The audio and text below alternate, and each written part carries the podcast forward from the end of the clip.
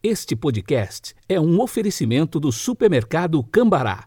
43 3325 7755, Londrina, Paraná.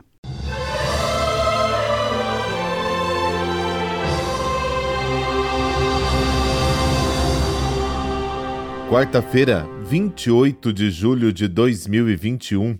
A cor litúrgica de hoje é o verde e o pensamento de São João da Cruz. Abre aspas. Um só desejo desordenado, embora não seja matéria de pecado mortal, é suficiente para fazer que a alma se torne tão escrava, imunda e feia que de nenhum modo pode unir-se a Deus enquanto o pensamento não for purificado. Fecha aspas.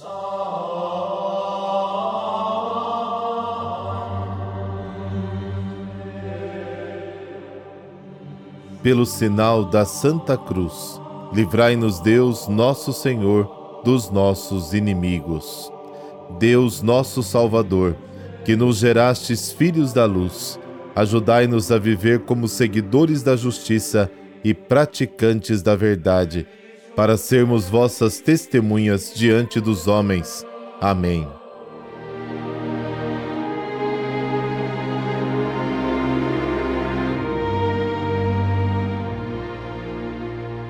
Mateus capítulo 13, versículos de 44 a 46.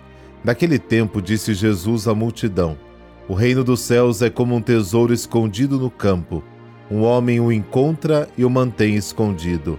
Cheio de alegria, ele vai, vende todos os seus bens e compra aquele campo. O reino dos céus também é como um comprador que procura pérolas preciosas. Quando encontra uma pérola de grande valor, ele vai, vende todos os seus bens e compra aquela pérola.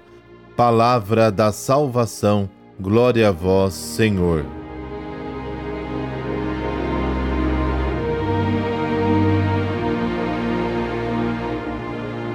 As parábolas do tesouro e da pérola de grande valor nos lembram que Jesus é o nosso tesouro. Para possuí-lo, é preciso estar disposto a deixar tudo e todos. Podemos representar esse tesouro como um baú ou um jarro de barro cheio de moedas de ouro ou prata. Enterrar tesouros no campo era considerado um depósito seguro em tempos de guerra ou incerteza.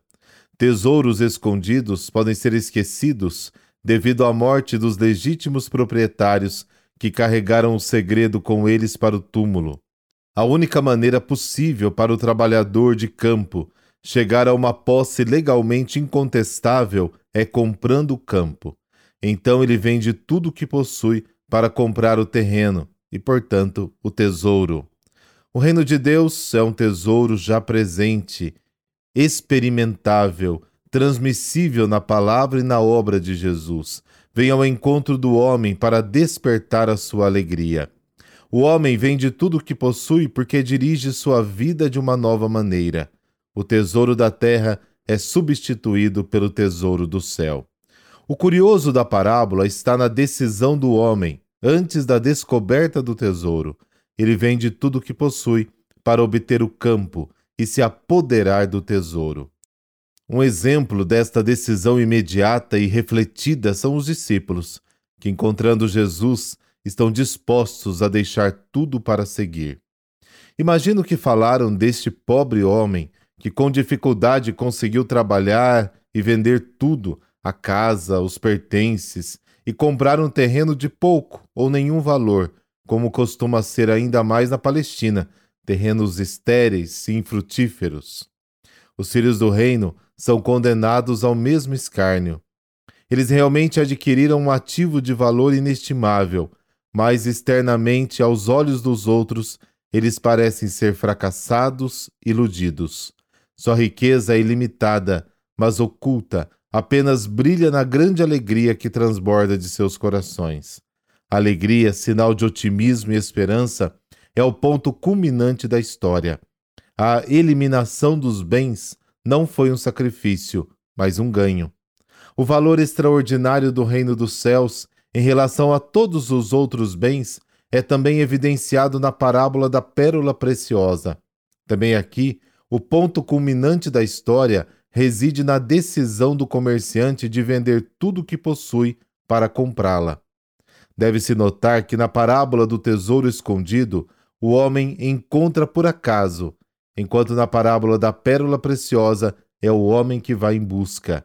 Na vida, alguns encontram Cristo sem o terem procurado, outros o buscam, como Nicodemos. Em qualquer caso, o coração do homem está inquieto, até que encontre seu tesouro e sua pérola preciosa que é Cristo. Ser cristão é a maior graça. Portanto, a alegria deve ser o fato existencial cristão, para que o sarcasmo amargo de Nietzsche não seja verdadeiro. Deve me dar um olhar mais redimido, se querem que eu acredite no seu Redentor, dizia ele. Caro Nietzsche, só quem descobriu este tesouro que é Cristo sabe o que significa ser feliz e todo o sentido que ele dá para a nossa vida.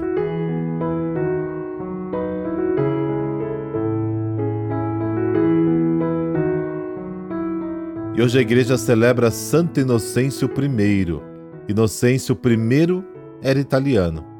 Ele foi eleito no ano 401. Governou a igreja por 16 anos, no período dos mais difíceis para o cristianismo. Um dos maiores traumas de seu pontificado foi a invasão e o saque de Roma, cometidos pelos bárbaros godos. O Papa tentou mediar a negociação entre o imperador Honório e o invasor bárbaro Alárico, mas não conseguiu e o saque teve início. Foram três dias de roubo, devastação e destruição. Os bárbaros respeitaram apenas as igrejas por causa dos anos de contato e mediação com o Papa Inocêncio I. Inocêncio conseguiu manter a disciplina da Igreja e tomou decisões litúrgicas que perduram até hoje. Escreveu inúmeras cartas pastorais e canônicas que são estudadas inclusive nos nossos dias. Também foi ele que estabeleceu a uniformidade que as várias igrejas devem ter com a doutrina apostólica romana.